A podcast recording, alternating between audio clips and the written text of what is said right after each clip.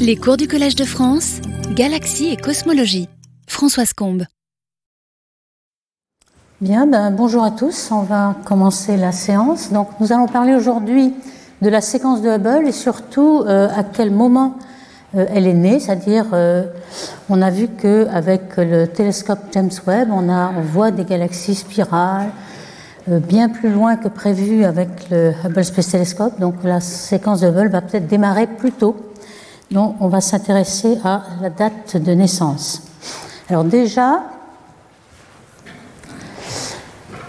pourquoi classifier les galaxies? Alors cette classification de galaxies, euh, elle, est, historique. Hein. c'est euh, Hubble. On a d'abord découvert qu'il y avait des galaxies extérieures en 1925, donc c'est quand même moins d'un siècle, euh, grâce aux céphéides découvertes par Henrietta Leavitt. Hubble a découvert en 1925 des céphéides d'Andromède, donc qui étaient à 2 millions d'années-lumière. Et puis la première classification qu'il a faite date de 1936. Donc c'est vraiment historique. Euh, il classifie euh, des galaxies qu'il pense très régulières, donc les premières. Il les appelle précoces, early en anglais.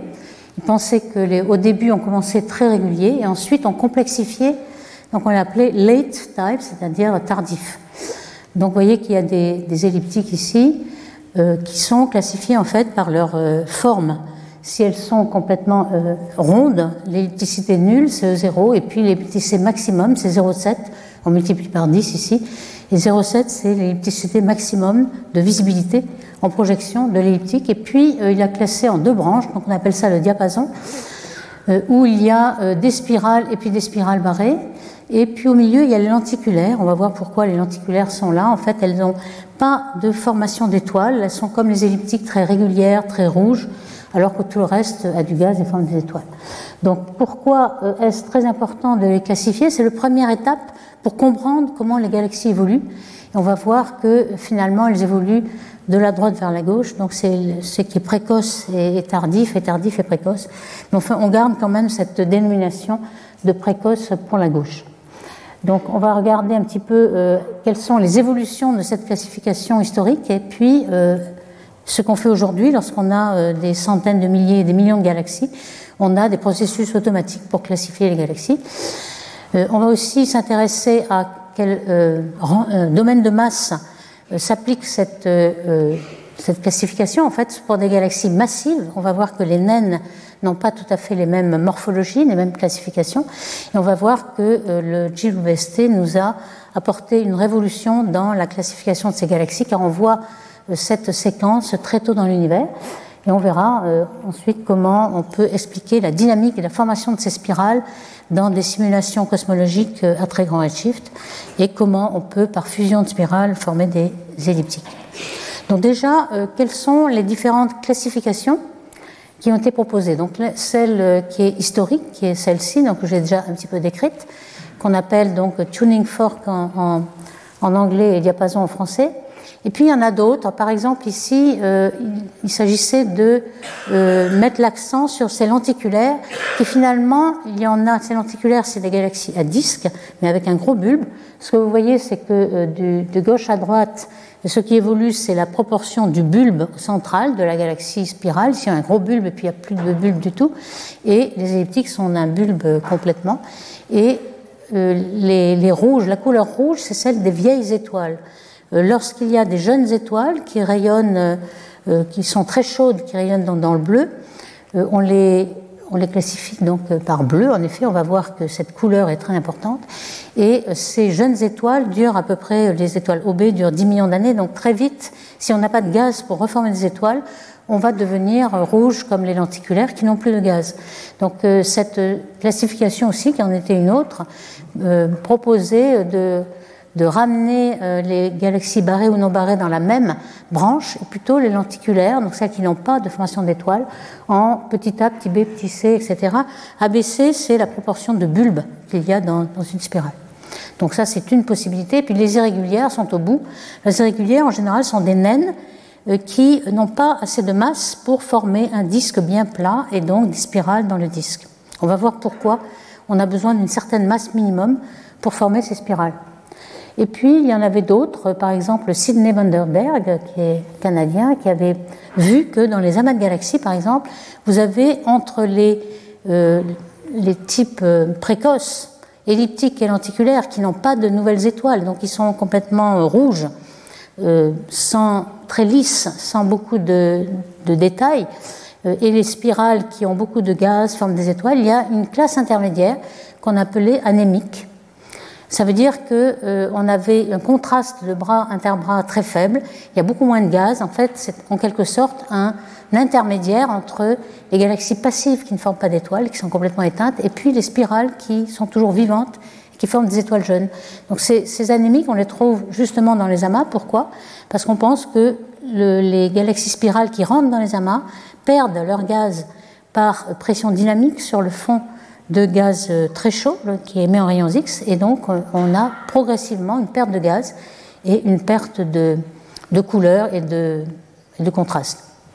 Il y a aussi euh, d'autres classifications qui s'intéressent justement aux naines et qui essaient de tracer une classification parallèle à celle des géantes. Hein. Ici, on a une masse, donc on a les géantes, elliptiques, lenticulaires et spirales. Et puis tout ce qu'il y ait au-dessous, euh, on peut distinguer aussi euh, des rouges et des bleus, c'est-à-dire des, galaxies naines qui ne forment plus du tout d'étoiles. Alors, il y a des galaxies naines qui sont compactes, d'autres euh, ultra compactes, d'autres qui sont plus irrégulières selon leur masse, et d'autres qui sont, là c'est les blue compact dwarfs, c'est des, des, naines qui sont compactes et qui forment beaucoup d'étoiles, et puis d'autres un peu plus irrégulières, plus diffuses, qui forment des étoiles. Donc il y a aussi le parallèle entre les galaxies massives et naines. Et euh, ces classifications permettaient de proposer des chemins d'évolution.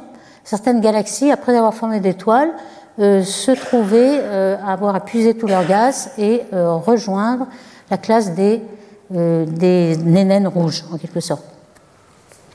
Et puis un autre élément qui, arrive dans cette classification, c'est la cinématique. Une fois qu'on commence à avoir des spectres donc avoir la vitesse par effet Doppler du gaz des étoiles, et notamment pour les euh, galaxies euh, early time, précoces, donc on appelle early time galaxies, ETG, euh, qui, par exemple, pour cette étude qui est un, grand survey de galaxies de ce type-là, c'est-à-dire très rouge, qui est surtout fait de vieilles étoiles, alors on s'est aperçu dans les années 1980 que les elliptiques ne tournaient que très peu ou tournaient pas du tout, au début, on pensait que ces elliptiques étaient aplatis par rotation, un peu comme les spirales. Les spirales ont beaucoup de gaz, et c'est la rotation qui aplatit le gaz, qui euh, rentre en collision, et finalement tout s'aplatit dans la direction perpendiculaire au moment angulaire euh, général de l'ensemble. Donc, euh, si on a du gaz, on sent bien qu'on va s'aplatir dans un disque. Par contre, les spirales, on a vu qu'elles étaient soit rondes, soit plus ou moins aplaties. Et on pensait que c'était la rotation qui aplatissait, mais pas du tout. Euh, on s'est aperçu que ces galaxies ne tournaient pas. Alors c'est plus difficile de s'en apercevoir. Pourquoi? Parce que euh, ce sont justement que des vieilles étoiles et le spectre des étoiles est dominé par finalement l'atmosphère de l'étoile qui a un spectre assez large, l'effet Doppler de, l'atmosphère, qui a à peu près la même euh, largeur de vitesse qu'une galaxie, c'est-à-dire 200 km par seconde. Donc on confusait, en fait, il y avait une confusion entre, entre ces deux. Il faut faire un, un template, c'est-à-dire un patron pour bien regarder quelle est la vitesse de rotation des étoiles. En fait, on s'aperçoit qu'elles tournent très peu. Alors pourquoi elles sont aplaties? Simplement parce qu'elles sont dues à des fusions de spirales. Lorsque les spirales arrivent euh, dans une direction, la dispersion de vitesse est très grande dans cette direction-là, dans l'autre elle est beaucoup moins grande, donc il y a une dispersion anisotrope des vitesses, et donc la, la, galaxie est plus allongée dans cette direction où la dispersion de vitesse est grande, et dans l'autre direction elle est plus petite. Et pourquoi elles restent anisotropes C'est que euh, les, étoiles ne rentrent jamais en collision, donc ne peuvent pas s'échanger l'énergie. Alors que pour le gaz, la dispersion euh, de vitesse est plus isotrope en quelque sorte, vu qu'il y a une pression et, des collisions de nuages de gaz. Donc ici, ce que vous avez, c'est euh, une succession, donc une classification de galaxies précoces, elliptiques, lenticulaires, et puis une correspondance avec les spirales. Et ce qu'on essaie de voir, c'est euh, est-ce qu'elles tournent Et plus elles tournent, plus elles seront dans la classification spirale. Alors, pour une spirale, il est très facile de déprojeter. Une spirale, comme vous voyez lorsqu'on la voit par la tranche, c'est un disque mince. Donc, il suffit de regarder la forme aplati pour déprojeter et dire que le, rapport de petit axe et le grand axe est le cosinus de l'angle dans lequel il faut le déprojeter, et vous avez ensuite la vitesse de rotation. Pour une elliptique, on ne sait pas la projeter, la déprojeter, puisqu'on ne sait pas si elle a un axe, un grand axe, un petit axe, un triaxe ou un ellipsoïde de révolution. Il est très difficile de la déprojeter.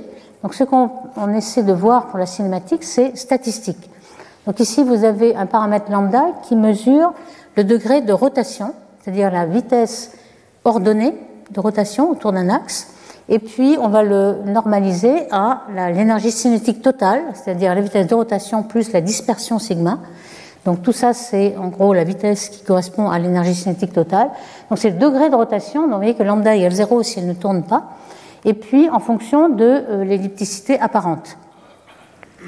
évidemment, si la galaxie tourne mais qu'elle est ronde parce qu'elle est vue de face, vous allez avoir de toute façon lambda égale 0, même si c'est un, il y a un petit disque en rotation. Alors, ce qui, euh, chaque point que vous voyez ici, c'est une galaxie. On a pu détecter justement en fonction de l'ellipticité euh, des rotateurs à peu près isotropes, comme les galaxies spirales. Donc, en général, on a même dans ces systèmes qui sont précoces, on peut avoir des disques en plus de bulbes. Donc on a un petit peu une rotation un peu comme une spirale. Et puis euh, en dessous de cette ligne en vert, ici, on a euh, des galaxies qui ne tournent pas du tout. Donc en rouge, c'est qu'ils ne tournent vraiment pas. Et puis ensuite, on peut distinguer euh, des rotateurs faibles ou pas de rotateurs du tout. Et puis il y a aussi des cœurs qui sont cinématiquement découplées, c'est-à-dire que toutes ces galaxies elliptiques, en général, ce sont les fusions de systèmes différents et qui ont pu euh, avoir un moment angulaire différent. Donc, euh, ils tournent dans un sens alors que le reste de la galaxie tourne dans l'autre. C'est ce qu'on appelle le découplé que vous voyez ici. Donc ça, on, on, a identifié ces rotateurs rapides, les rotateurs lents, dans les galaxies précoces. Donc ce phénomène de rotation est un phénomène très important pour la classification de galaxies, c'est le moment angulaire. Donc on va euh, parler de J étoile, c'est-à-dire un moment angulaire total divisé par la masse, c'est le moment angulaire par unité de masse, c'est celui-ci qui est important, et qui est égal à la vitesse de rotation multipliée par le rayon auquel nous sommes. Et vous voyez que euh, ici, si on le met en log, évidemment, euh, la masse d'étoile et ce moment angulaire par unité de masse, on voit qu'on peut classifier les galaxies euh, uniquement par le moment angulaire. C'est-à-dire lorsqu'elle tourne très vite, c'est une spirale, ce que vous voyez ici. Et puis plus il y a de bulbes, donc SA, SBSC, donc euh, vous avez toute la, classification. Et puis lorsque nous sommes dans les elliptiques, on peut avoir un fast rotateur FE ici, puis un slow, hein, ce qui est un rotateur rapide et, lent, euh, que l'on trouve ici. Donc les plus faibles rotateurs sont des galaxies elliptiques où l'énergie cinétique est là, mais c'est l'énergie désordonnée. Donc ce n'est pas l'énergie ordonnée, donc il ne tourne pas beaucoup. Alors pour les spirales, on sait qu'il y a une relation de Tully-Fisher qui a été observée empiriquement entre la masse et la vitesse à la puissance 4, euh, combinée avec la relation du viriel qui fait que les galaxies sont vraiment euh, liées gravitationnellement. Vous avez une relation entre V et la masse et le rayon.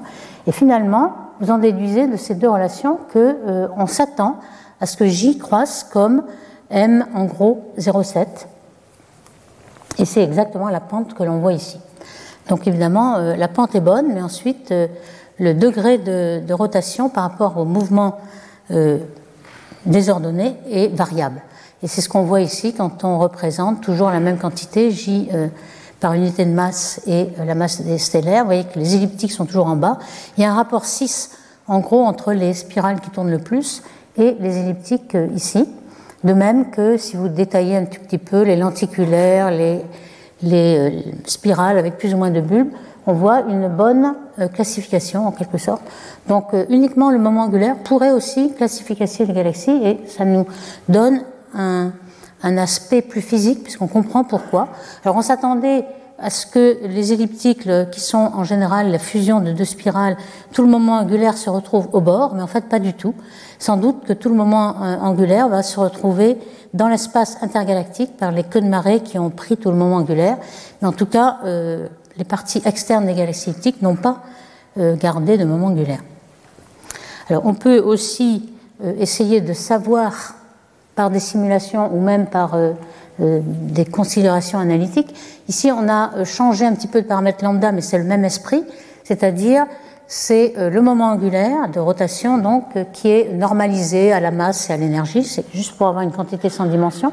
Ce moment angulaire pour la matière noire, lorsque on, regarde dans le, ce qui se passe au départ, hein, d'où vient ce moment angulaire, il vient de, des couples de torsion qui sont euh, exprimés lorsque les structures se forment et que euh, deux structures euh, se font tourner l'un dans un sens et l'autre dans l'autre. En général, le, moment angulaire total est nul, mais elle tourne dans les deux sens et lorsqu'on regarde la valeur lambda moyenne obtenue en la matière noire, c'est en gros 0,35. Donc c'est moyen, mais quand même une certaine moment angulaire. Donc vous voyez que dans ce diagramme, toujours J étoile et la masse en, en abscisse, euh, voici ce qu'on démarre par exemple avec du gaz et de la matière noire au départ, avant que les galaxies se forment. Et si vous regardez que le gaz, euh, c'est uniquement tous les baryons sont en gaz au départ, on sait qu'il y a 17% de matière en gaz, le reste c'est la matière noire. Et donc euh, ce gaz aura exactement le même J star par unité de masse, donc on va se retrouver sur cette horizontale, mais par contre, il y aura moins de masse puisqu'on a 17% seulement. Donc vous voyez, ce 17%, c'est cette flèche-là. Donc on s'attend à ce que les baryons soient ici par rapport à la matière noire, en quelque sorte. Et si on forme des étoiles à partir du gaz, on sait qu'on a 10% de taux de formation d'étoiles.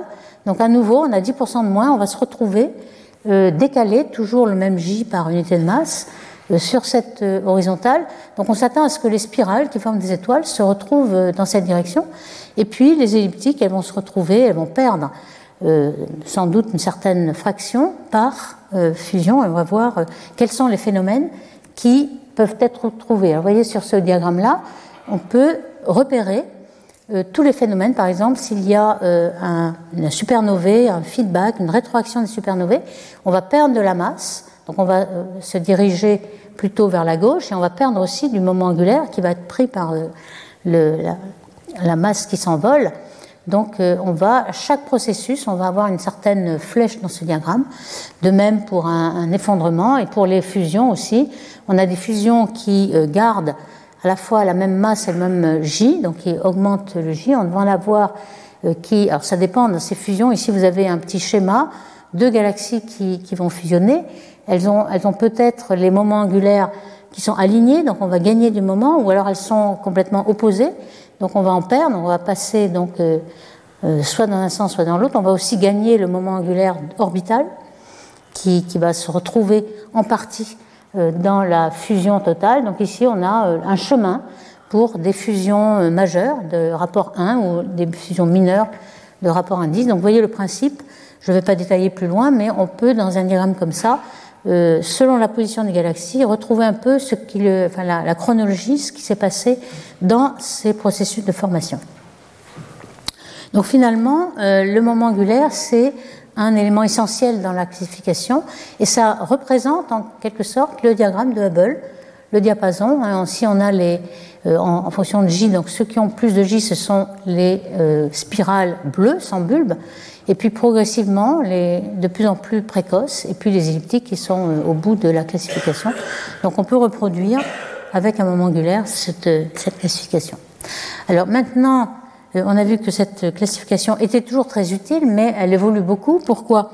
Parce que euh, lorsque les grands surveys sont arrivés, comme le Sloan il y a quelques années, on a tout de suite détecté 150 000 galaxies. on voit bien qu'on ne pouvait plus euh, les astronomes regardaient galaxie par galaxie. Autrefois, il y avait un atlas, l'atlas de Hubble, où il y avait des centaines de galaxies. C'était encore possible. Maintenant, on a aussi des millions de galaxies, donc c'est plus possible. Donc, ce qu'on va faire, c'est avoir quelque chose de beaucoup plus automatique. Alors, automatique, c'est par exemple regarder la couleur. Ici, vous avez euh, par exemple B-V, U-B, etc., une couleur. Euh, rouge vers le haut, bleu vers le bas, en quelque sorte, c'est le taux de formation d'étoiles. Donc celles qui forment le plus d'étoiles sont vers le bleu ici. Et puis ici, vous pouvez prendre soit la magnitude, soit la luminosité, soit la masse en quelque sorte, si vous avez un rapport masse sur luminosité. Donc ici, c'est la masse.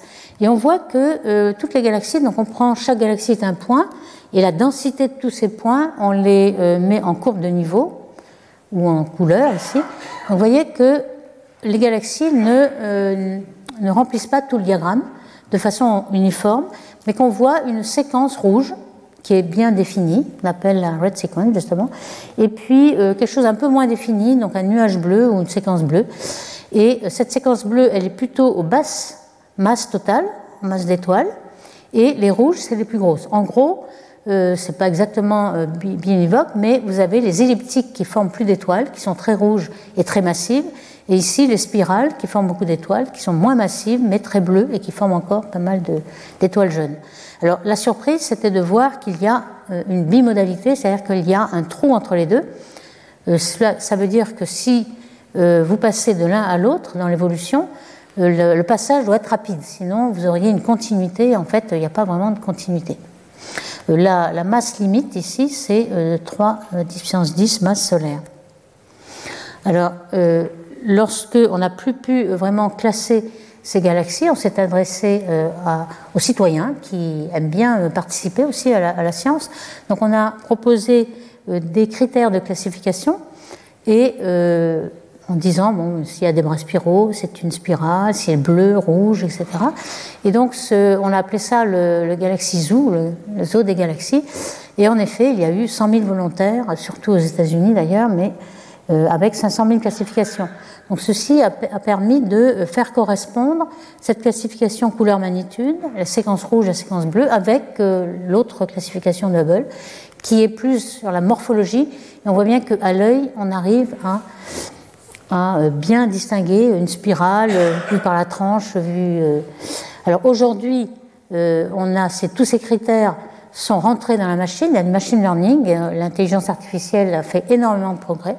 Et donc, lorsqu'on a un million de galaxies et qu'on a un petit exemplaire qui est déjà classé, il suffit de donner ça à la machine et en quelques, en quelques heures, elle nous classifie ces galaxies de façon remarquable. Donc, ça, ça fait énormément de progrès. Donc, euh, cette classification de Hubble, qui est toujours, euh, toujours bien utile, elle permet quand même de euh, relier cela aux classifications automatiques rouge, bleu, et puis aussi regarder le sens de l'évolution. On sait maintenant qu'on démarre des galaxies au début de l'univers, elles sont très gazeuses, forment beaucoup d'étoiles et n'ont pas encore formé de bulbe. Puis progressivement, le bulbe croît par fusion aussi de petites euh, satellites, et puis le gaz décroît et la morphologie devient euh, sphéroïdale, etc. Alors il faut faire attention à la poussière qui rougit les couleurs et qui, fait parfois des confusions. Alors cette euh, fameuse vallée verte qui, qui normalement est en transition, est-ce que ce serait les galaxies anémiques qu'on avait vues avec Vandenberg? Eh bien, on a essayé de voir d'où elles venaient. On a regardé les galaxies elliptiques précoces, on les a isolés. Et on voit qu'il y en a assez peu dans cette vallée verte. Hein, très... Donc ça veut dire qu'on passe très très vite dans la séquence rouge. Par contre, les spirales, elles, qu'on peut classifier comme spirales, eh bien, il y en a beaucoup qui sont justement dans cette vallée verte.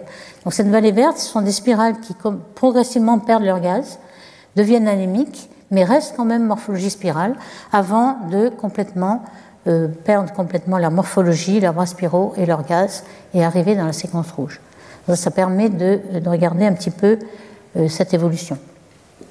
Une autre façon de voir l'évolution aussi, de regarder euh, en prenant uniquement les elliptiques, les spirales un petit peu précoces et puis tardives, regarder ce que ça donne, ces galaxies-là, dans le diagramme de couleur. Alors on voit très bien la bimodalité on voit que les bleus et les rouges, alors les vertes sont au milieu, mais elles sont quand même bimodales.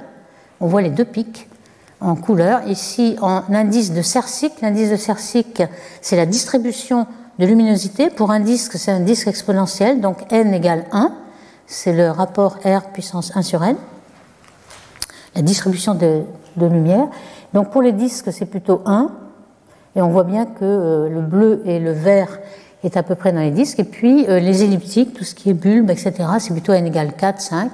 Et on voit bien que euh, cet indice permet de séparer aussi les deux, les deux, la bimodalité, de même que la distribution surfacique d'étoiles, qui est beaucoup plus grande, c'est beaucoup plus massif et compact dans les galaxies elliptiques.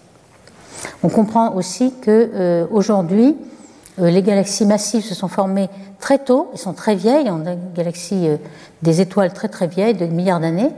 Euh, curieusement, elles sont plus massives ce qui paraît un petit peu paradoxal par rapport à la formation hiérarchique des galaxies, où on penserait qu'on forme les petites galaxies au début et les grosses aujourd'hui. Et en fait, on a formé toutes les étoiles dans les grosses autrefois, et les, petites, les galaxies qui forment des étoiles aujourd'hui sont les petites. Mais euh, ce n'est pas incompatible avec ce qu'on connaît des, simulations cosmologiques. La fusion des galaxies, c'est surtout la matière noire qui, elle, euh, vérifie exactement la hiérarchie. Alors, il y a aussi dans euh, cette perte de, capacité de former des étoiles un effet d'environnement. Comme on a vu, les galaxies qui sont anémiques, qui ont perdu leur gaz, elles sont dans les amas. Et donc ici, on le voit clairement avec ce diagramme. Ici, on a la densité surfacique de galaxies. Donc dans un amas, il y a énormément de galaxies. Donc on a ici une densité d'amas. Ici, c'est plutôt les galaxies de champ. Et on voit que la fraction de séquences rouges va croître énormément avec la densité de galaxies. Donc si on est dans un amas, on aura plus de galaxies rouges qui ont perdu leur gaz. Euh, les couleurs ici, c'est plutôt la masse. Donc on voit que les grandes masses sont beaucoup plus en haut du diagramme. Et en effet, dans les amas de galaxies, on voit surtout des galaxies elliptiques massives, alors que dans le champ, c'est surtout des spirales.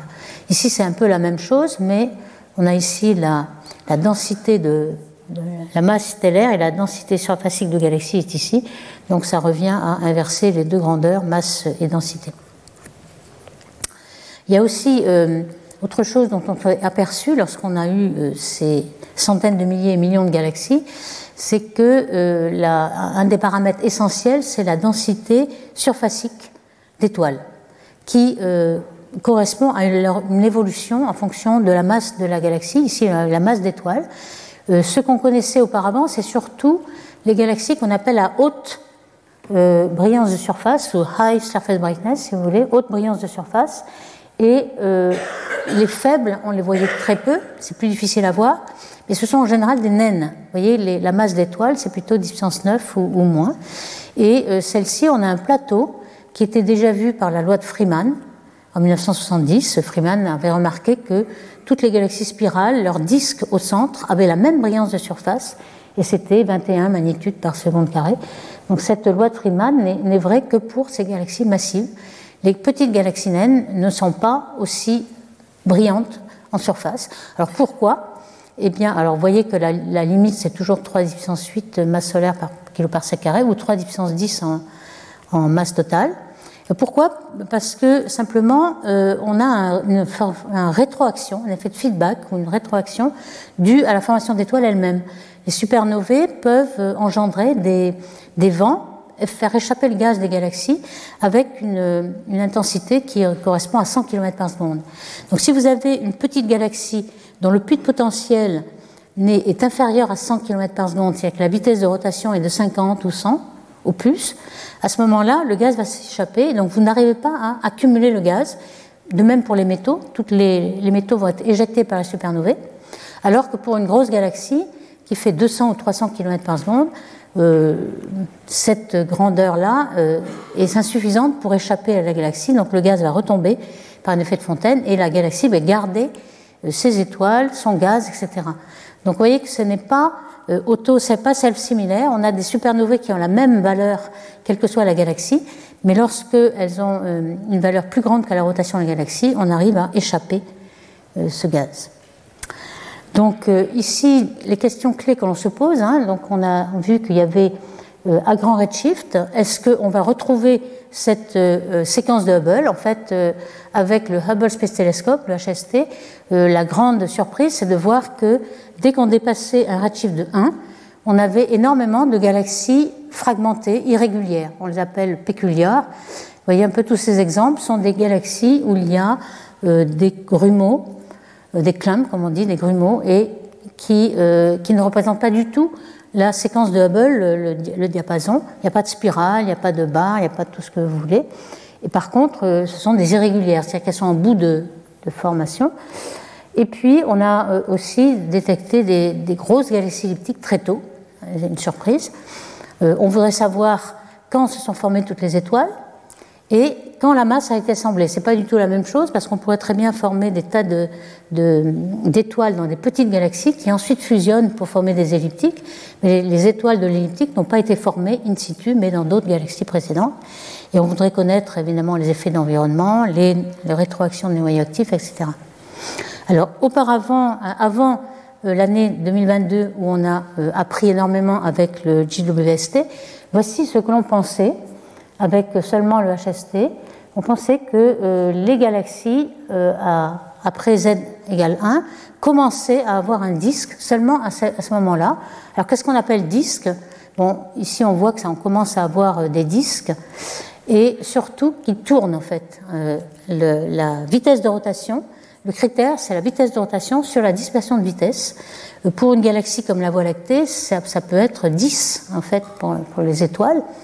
Euh, déjà, V sur sigma supérieur à 3 voudrait dire qu'on a un disque assez mince euh, qui est dominé par la rotation et non pas par la dispersion de vitesse. Donc ceci est obtenu, on, obtenait cela avec, ça dépend de la masse, hein. pour les grandes masses, on avait déjà une grande partie en 10, mais pour les petites masses, c'était très récent. Donc le, disque arrive très, très tard.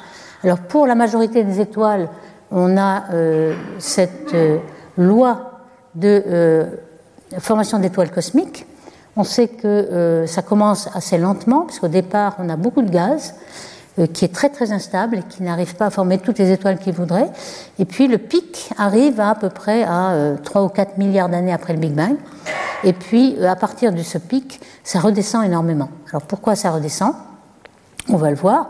Euh, on sait que euh, les galaxies qui forment les étoiles sont dans une séquence qu'on appelle séquence principale. Dans le diagramme on a le taux de formation d'étoiles en ordonnée et la masse des étoiles en abscisse, on a toute une séquence où toutes celles qui forment les, galaxies bleues euh, sont ici. Et puis toutes les galaxies rouges sont passives en dessous, forment beaucoup moins d'étoiles pour la même masse stellaire. et puis les galaxies starburst, les flambées de formation d'étoiles qui sont au-dessus de la séquence principale. Alors, quelle est euh, la principale grandeur physique Eh bien, lorsqu'on regarde un petit peu le gaz qu'il y a dans les galaxies, la principale grandeur, ce qu'on appelle mu, qui est le rapport du gaz moléculaire. Alors pourquoi moléculaire? C'est parce que le gaz atomique, on n'arrive pas à le mesurer à des redshifts aussi grands, on n'arrive à le mesurer que localement. Mais le gaz moléculaire sur la masse totale des étoiles, mais ce, ce paramètre-là mu croît avec le redshift, même jusqu'à 1, euh, dans toute cette partie-là, euh, on a à peu près, euh, cette pente-là est due en grande partie à la quantité de gaz qui croît. C'est-à-dire que aujourd'hui dans la Voie lactée, nous avons 5 à 10% de fraction de gaz, assez peu. Et puis au départ, on, tend vers 50 jusqu'à 90% à grand. Donc c'est parce qu'il y a beaucoup de gaz que on a cette pente-là. Mais il y a aussi un tout petit peu qui est dû à l'efficacité de formation d'étoiles. Donc non seulement pour la même euh, masse de gaz, on a aussi un petit peu d'efficacité de formation d'étoiles. On voit aussi que si on appelle delta l'écart à la, main sequence, à la séquence principale, donc si on est au-dessus, eh bien on a beaucoup plus de gaz, c'est ce qui explique la flambée de formation d'étoiles, et si on est au-dessous, on a moins de gaz, donc on, tombe dans les galaxies passives. Donc ça, c'est assez logique. La, le plus grand facteur, c'est la masse de gaz. Alors, on s'aperçoit aussi que euh, ici, on regarde euh, localement, donc z égale 0, on regarde à z égale 1, 1.5, 2, et euh, on s'aperçoit, alors les couleurs ici sont le taux de formation d'étoiles par unité de masse. Donc celles qui ne forment pas d'étoiles, c'est toujours les rouges, celles qui forment d'étoiles, les bleus, et on voit ici le rayon effectif de la galaxie hein, en fonction de la masse stellaire, et on s'aperçoit que même à z égale 2, on a toujours ces rouges qui sont passives. Ça, c'est une surprise. On pensait qu'on n'en aurait qu'aujourd'hui, mais que malgré tout, on a des galaxies elliptiques passives qui ont stoppé la formation d'étoiles jusqu'à z égale 2. z égale 2, c'est 3 milliards d'années après le Big Bang quand même. On arrive à arrêter la formation d'étoiles aussitôt. Donc on voit des tas de galaxies rouges, donc qui ont plus de formation d'étoiles très tôt, et on voit aussi le, sigma. Alors ce qu'on voit aussi, c'est que toute cette partie-là euh, est vide, alors qu'elle était pleine ici, c'est-à-dire que les galaxies étaient compactes, à une masse de puissance 11, on avait des galaxies à faible rayon, donc des galaxies compactes.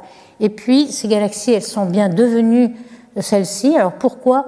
Ça c'est une question, on s'est beaucoup posé la question. Pourquoi des galaxies compactes euh, autrefois sans former trop d'étoiles, puisqu'elles sont déjà rouges et elles sont restées rouges, eh bien, euh, elles se sont étendues en rayons. On pense qu'elles euh, ont sans doute accrété quelques petits satellites qui ont une masse à peu près négligeable, donc elles restent dans le même domaine de masse.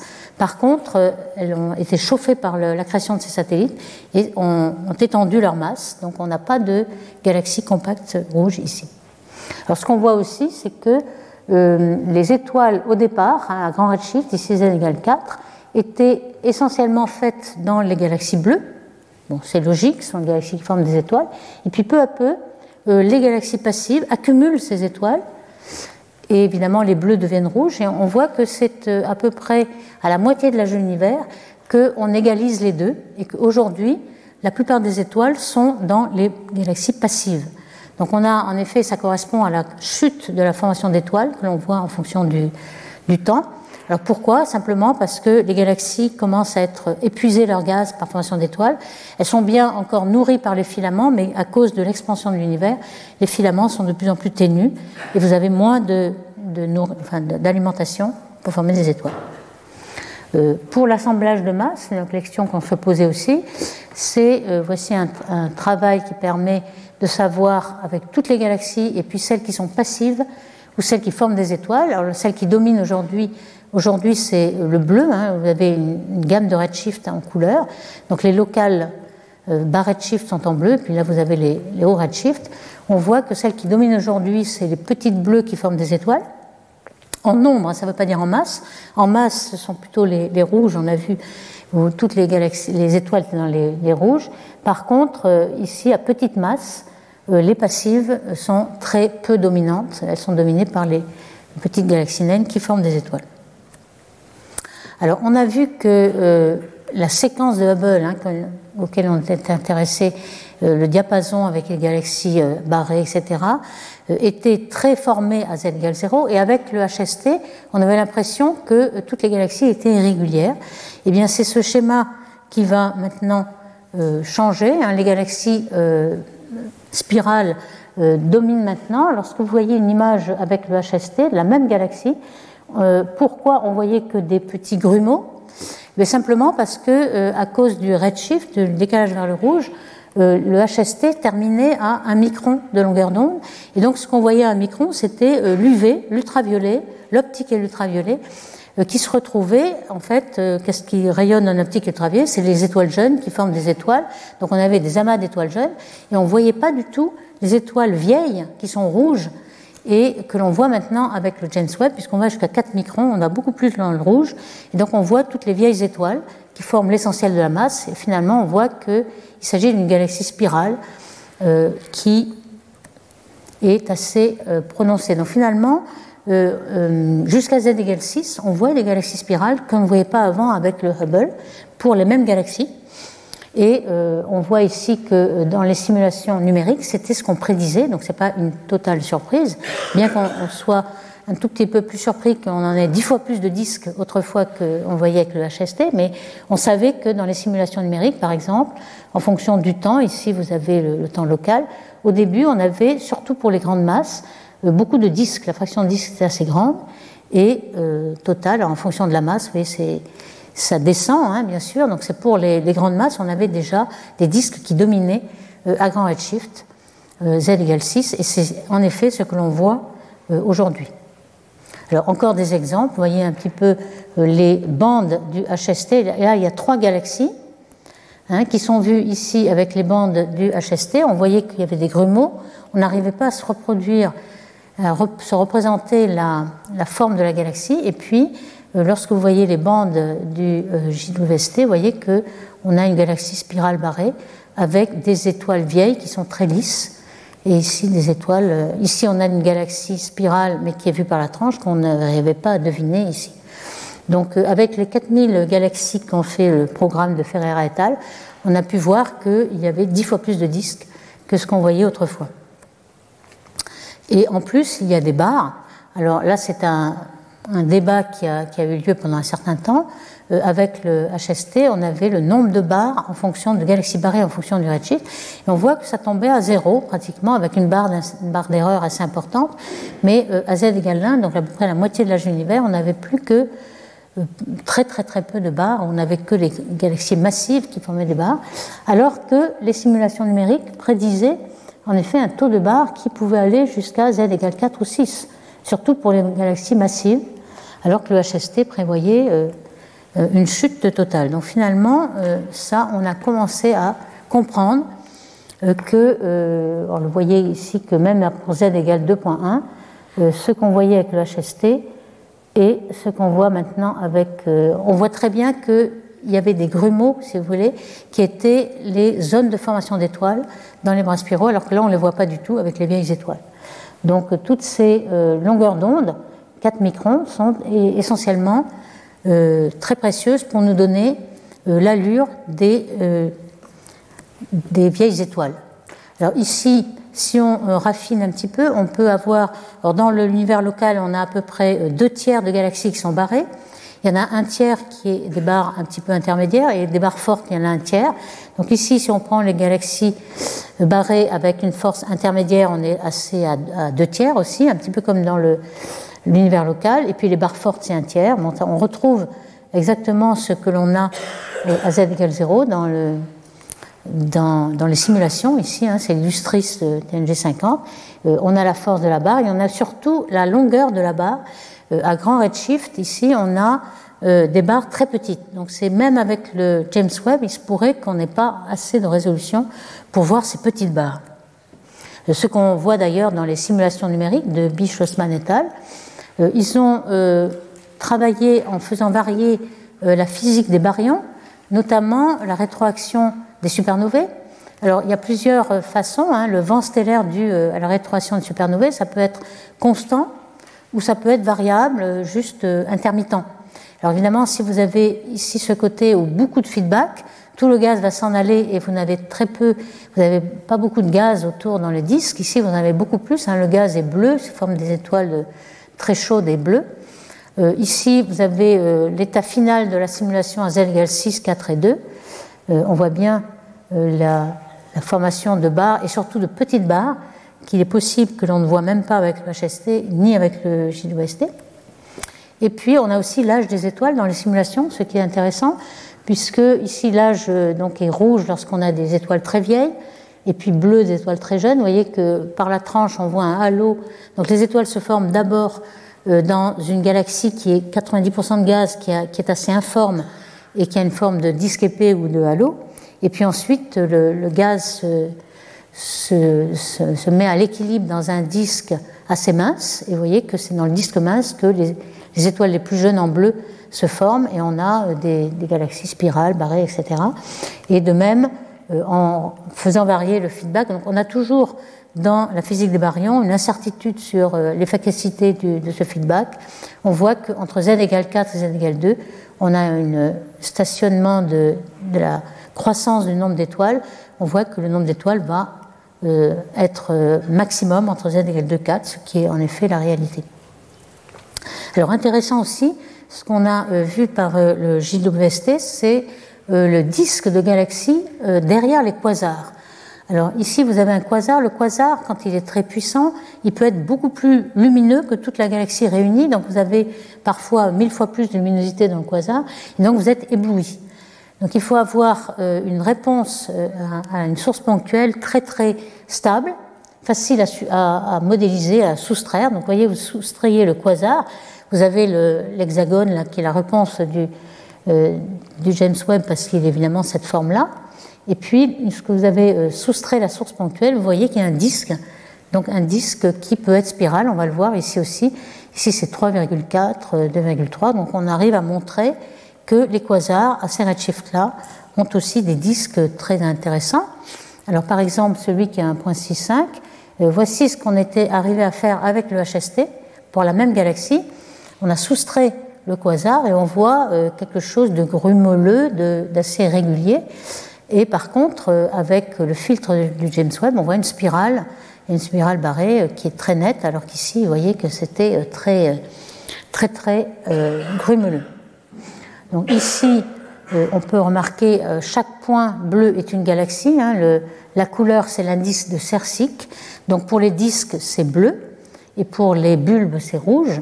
On voit bien qu'il y a tout un, tas de galaxies. Alors c'est un diagramme qui montre la, taille effective de la galaxie en fonction de la masse des étoiles. Et on, sait que les galaxies passives, les rouges, sont plus compactes. Donc pour la même masse, vous avez un rayon effectif plus petit, et ce rayon euh, varie beaucoup plus vite avec la masse que euh, pour les galaxies bleu et les quasars sont des disques qui sont bleus ici. Ça, c'est très intéressant. Euh, on le voyait déjà. il y a toute une, surprise qui a été aussi euh, amenée avec le JWST, c'est qu'on s'est aperçu qu'il y avait beaucoup de spirales rouges, des spirales passives. Donc, ce sont les spirales qui sont entre les deux, dans la vallée verte en quelque sorte. Euh, à z égale 3, vous avez ce genre de galaxie qu'on avait détecté auparavant, mais il y avait une tache rouge. On ne savait pas du tout la morphologie. Ici, on s'aperçoit que c'est une spirale. Euh, qui avait des compagnons, qui a un groupe.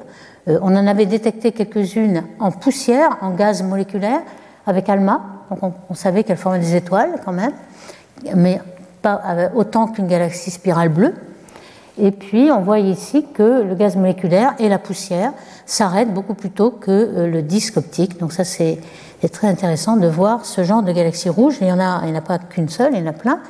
Alors on peut comparer avec ce qui se passe pour localement z égale 0. Ici, vous avez euh, sur 55 000 galaxies, ces galaxies anémiques, spirales rouges, sont assez rares. Vous voyez qu'il y en a 1000 sur 55 000. Donc c'est quand même quelques pourcents. Donc ici, vous avez euh, les galaxies ordinaires, vous voyez les disques bleus euh, qui sont dus aux étoiles bleues et aux étoiles jeunes, et ici, quelque chose de complètement jaune ou rouge, sans grumeaux, qui sont les, les amas d'étoiles. Ici, vous avez quelque chose de lisse. Donc on les connaît, on sait qu'elles sont rares à z égale 0 et puis euh, et qu'elles sont sans doute dues, euh, anémiques dues aux amas de galaxies. Alors comment on le sait? Ici vous avez euh, le taux de formation d'étoiles et la masse stellaire, donc la séquence principale. Toutes ces galaxies spirales rouges sont ici, en dessous de la séquence principale. Elles forment beaucoup moins d'étoiles pour la même masse. Et surtout, elles sont dans les amas et elles sont. Alors ici, c'est un diagramme qui vous donne la vitesse des galaxies dans l'amas. Euh, en fonction de la distance au centre de l'amas. Donc vous avez euh, une, zone ici en pointillé qui vous donne la vitesse d'échappement. Donc vous avez un puits de potentiel qui est assez grand. Donc ici, euh, vous avez une dispersion de vitesse qui correspond à l'amas. Et puis lorsque vous éloignez, la vitesse d'échappement décroît. Donc ici, vous avez des spirales en bleu. Et toutes ces spirales qui sont anémiques sont au milieu. Elles ne sont pas encore au centre de l'amas où elles seraient complètement rouges est devenue elliptique ou lenticulaire, elles sont au milieu, donc elles sont en train d'être anémiées par interaction et balayage de leur gaz par le, la, main. Donc euh, ce qu'on voit avec le James Webb, vous voyez que ces, objets, on les avait déjà détectés avec un satellite infrarouge qui s'appelait Spitzer, mais qui n'avait pas beaucoup de résolution, mais il avait au moins le bon filtre. Donc on voyait à 3,6 microns, 4 microns, et puis avec le James Webb, on s'aperçoit qu'il s'agit de spirales rouges, donc de spirales qui forment très peu d'étoiles. On en voit aussi ici quelques-unes. Vous voyez, euh, on l'avait bien détecté l'objet, mais comme un point. Et puis ici, on a la, euh, la morphologie de ces spirales rouges, qui, euh, quand on l'interprète, alors il faut faire attention, il y a certaines qu'on a bien interprétées avec un template, hein, un template de galaxies rouges, qui est la ligne rouge ici. Les données, les points de données sont en bleu, mais il y a certaines, évidemment, sont un peu délicates à interpréter. Vous avez le choix entre une flambée de formation d'étoiles. Donc ça, c'est le template en rouge avec des raies, euh, d'émission qui sont dues aux étoiles jeunes, et puis euh, qui sont tellement poussiéreuses qu'elles sont rouges, et vous ne voyez pas les raies. Et puis euh, une galaxie passive en gris. Et vous voyez que finalement, les deux, pour certains redshifts, hein, si vous adaptez le redshift, sont un petit peu dégénérés. Donc vous avez une confusion, mais statistiquement, vous pouvez distinguer entre les deux, les deux choix. Alors, avec le, avec, avant le James Webb, vous avez aussi ALMA pour trouver ces galaxies euh, un peu rouges. Vous avez aussi un quasar qui était euh, observé à z égale 4,41, donc assez loin. Et vous voyez qu'il y a sous le quasar, en effet, une galaxie spirale avec une rotation. Vous avez les vitesses ici euh, de récession en rouge et bleu, une belle rotation, une belle spirale. Et vous aviez aussi un certain fraction de spirale. En fonction du redshift, on voit comment ces spirales commencent à à croître en fonction du temps et surtout les, spirales rouges, plus rares, mais croissent aussi avec le temps. Alors, on voit qu'il se forment des spirales, et donc la, séquence de Hubble est là dès z égale 6. Comment se forment-elles? Est-ce qu'on peut les former aussitôt, c'est-à-dire euh, en moins d'un milliard d'années, en quelques centaines de millions d'années? Eh bien, certainement. Hein. Alors, on sait que euh, localement, euh, ces spirales sont des ondes de densité qui sont formées ici par les vieilles étoiles, et le gaz qui rentre dans ces bras spiraux est choqué et forme des étoiles. Ce qu'on voit dans 1651, par exemple, sont toutes les zones de formation d'étoiles qui sont roses parce qu'elles émettent en H-alpha, le gaz ionisé, par les étoiles jeunes. Et est-ce qu'on peut fermer ça à grand redshift? Euh, Oui, puisque euh, le temps dynamique, il faut bien se rendre compte que les galaxies à grand redshift sont beaucoup plus denses. Hein, pour être formé, euh, pour former une structure, il faut avoir une densité plus grande que la densité moyenne de l'univers, qui, elle, avec l'expansion, croît comme 1 plus z au cube. Hein, c'est 1 plus z, c'est le taux d'expansion. Donc si vous commencez à former une galaxie à z égale 20, le rapport 1 plus z 20 euh, au cube va vous donner un, facteur 9000. Donc les galaxies peuvent être 9000 fois plus denses. Et comme le temps dynamique est en 1 sur la, densité, en 1 sur la racine carrée de la densité, vous pouvez avoir un, temps dynamique. C'est un temps dynamique, c'est le temps de rotation autour de, la galaxie. Donc pour former une onde de spirale, il faut au moins quelques temps dynamiques, quelques rotations, et euh, ça va 100 fois plus vite. Donc il est possible euh, avec, des ordres de grandeur, de voir pourquoi on arrive à former euh, peut-être des ondes de densité très rapidement, en tout cas lorsqu'on a une galaxie assez massive qui forme un disque mince, etc. À ce moment-là, on peut travailler sur la stabilité des disques qui est due au critère de Toumré, qu'on connaît bien. Si la dispersion de vitesse des étoiles ou du gaz est plus faible qu'une certaine valeur critique, à ce moment-là, on sait qu'il va se former des étoiles, mais aussi instabilité de spirale, de barres, etc. Alors, euh, la, masse limite, on sait qu'il y a une masse limite pour former euh, des disques minces et des, des, spirales. On le sait de façon empirique. Ici, on reprend le survey de l'Atlas 3D qui avait regardé les euh, galaxies de type précoce, hein, les, elliptiques en rouge ici. Ici, vous avez le rayon et la masse des étoiles. Euh, les, elliptiques sont beaucoup plus compactes, elles ont plus petits rayons pour la même masse. Donc ici on a les spirales et on a remarqué que euh, en dessous de quelques 10 puissance 9 masse solaire, les naines euh, ne sont pas aussi développées, ne forment pas un disque aussi mince et ont des difficultés à former des spirales. On a bien vu tout à l'heure que c'était dû au fait qu'il y a le puits de potentiel n'est plus assez profond et donc les supernovae peuvent très bien épaissir le disque euh, avec leur, euh, leur énergie qui est comparable à l'énergie cinétique de, la matière dans les petites naines, alors que dans des grosses galaxies, euh, l'énergie des supernovae n'est pas suffisante pour détruire ce disque. Donc ce qu'on voit, c'est que pour les naines, la forme des naines à z égale 0, les naines donc inférieures à 10 puissance 9 masse solaire, eh bien, si on arrive à former un disque relativement mince au centre, eh bien les bords ne sont pas du tout minces. On a un rapport d'axe qui est très très grand en fonction de la masse et du rayon. Et donc le feedback des supernovae épaississent les disques et on n'arrive pas à former de spirales et puis de forme en fait de forme de disque mince pour les naines. Alors il y a aussi le problème que euh, à l'aube cosmique, lorsqu'on a une rayonisation, les naines sont les premières à être complètement rayonisées et parfois on n'arrive même plus à les former.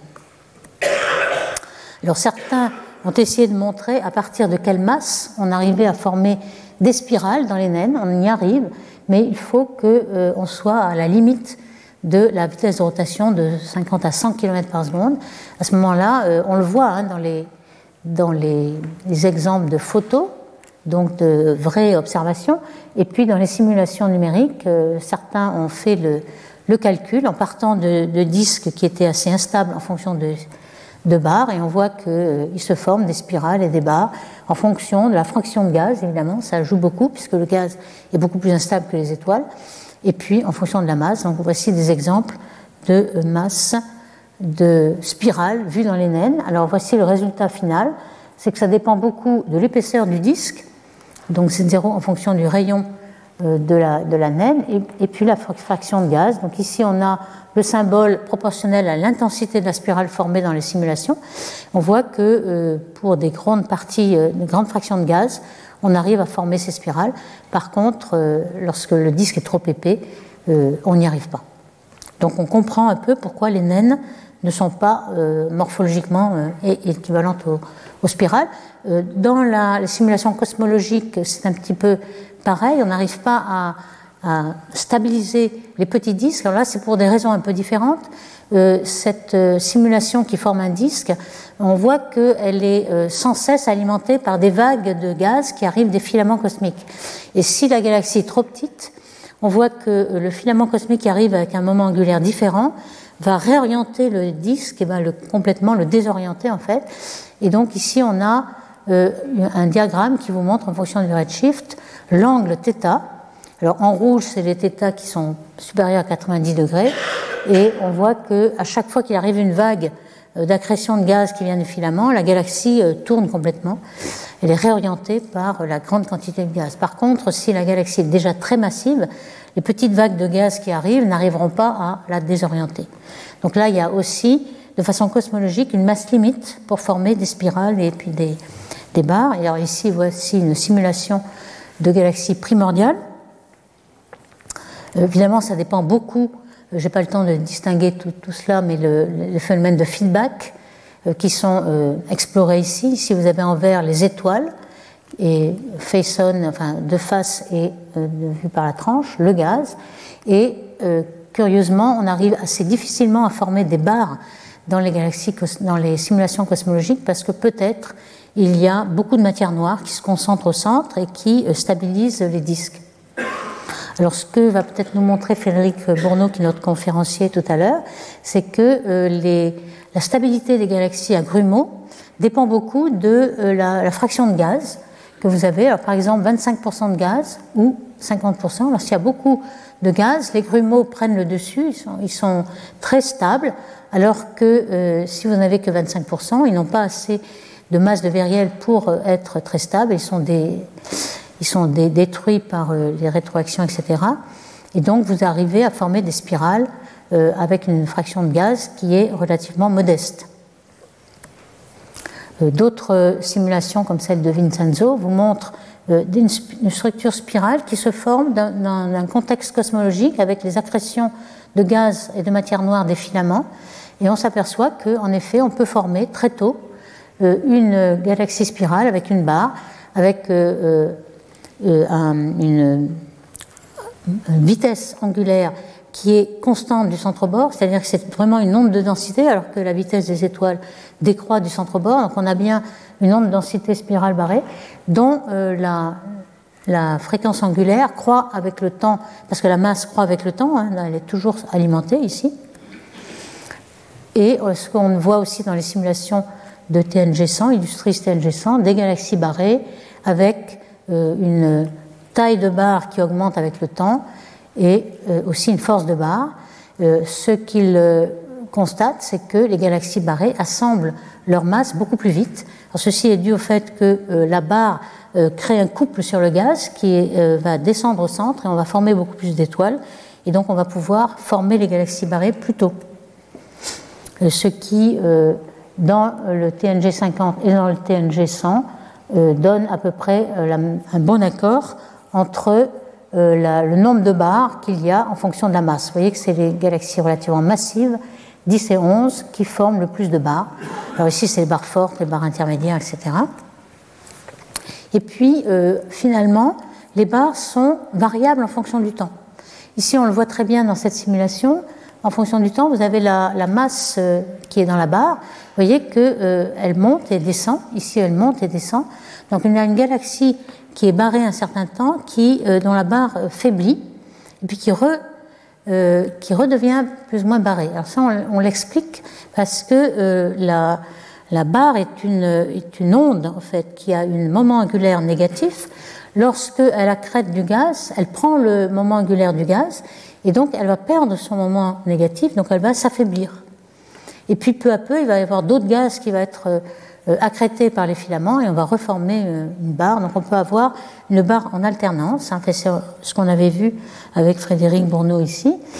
Vous voyez que la force de la barre croît et puis décroît. Il peut y avoir dans un temps de Hubble de deux ou trois barres. Et on le voit ici, une barre qui est bien euh, formée, qui se détruit progressivement, donc elle s'autodétruit en quelque sorte, puisque c'est elle qui fait tomber le gaz et euh, accrète le gaz qui lui donne son moment angulaire et qui la détruit, et puis on, peut la reformer. Donc finalement, en, sachant un petit peu l'évolution de toutes ces barres, on peut revenir sur la séquence de Hubble, puisque euh, on sait que l'évolution, elle est certainement globalement de la droite vers la gauche, puisqu'on part de galaxies très, très euh, gazeuses qui forment beaucoup d'étoiles, qui forment progressivement un bulbe plus gros et puis ensuite des elliptiques. Mais euh, il y a aussi des allers-retours selon cette séquence, puisqu'il y a des barres qui deviennent non barrées, puis des, non barrées qui redeviennent barrées. Et puis, évidemment, ici, on n'a pas inscrit la masse. La masse n'est pas une, une, croissance régulière. On peut, on peut passer d'ici à ici, sur cette branche et on peut avoir certains allers-retours avant de euh, inexorablement aller vers euh, les bulbes plus gros, les lenticulaires qui sont passives et qui n'ont plus de gaz, et puis par fusion de galaxies, les elliptiques. Donc je terminerai euh, par ce résumé. En fait, on a appris beaucoup ces dernières années. D'abord, la séquence de Hubble arrive très tôt, z égale 6, c'est-à-dire à peu près un milliard d'années après le Big Bang, au moins. Et puis, euh, évidemment, la séquence euh, plus automatique est très utile aussi, les couleurs, les, galaxies rouges et bleues, puisque lorsqu'on veut euh, classifier des millions de galaxies, on a besoin de ça. on sait aussi que l'évolution des galaxies massives est beaucoup plus rapide. on a une séquence de Hubble à z égale 6. On ne comprend pas très bien pourquoi toutes ces galaxies très tôt stoppent la formation d'étoiles. Est-ce que c'est l'environnement seulement ou un autre facteur, peut-être la formation d'un gros bulbe, euh, les spirales rouges qui sont dans les amas, donc euh, ici c'est l'environnement qui compte. Et puis, euh, selon la simulation numérique, on sait qu'on doit attendre des barres jusqu'à z égale 6. Donc on comprend un peu plus la dynamique de la formation des spirales, des barres et de la fusion des, des sphéroïdes tôt dans l'univers. Je vous remercie.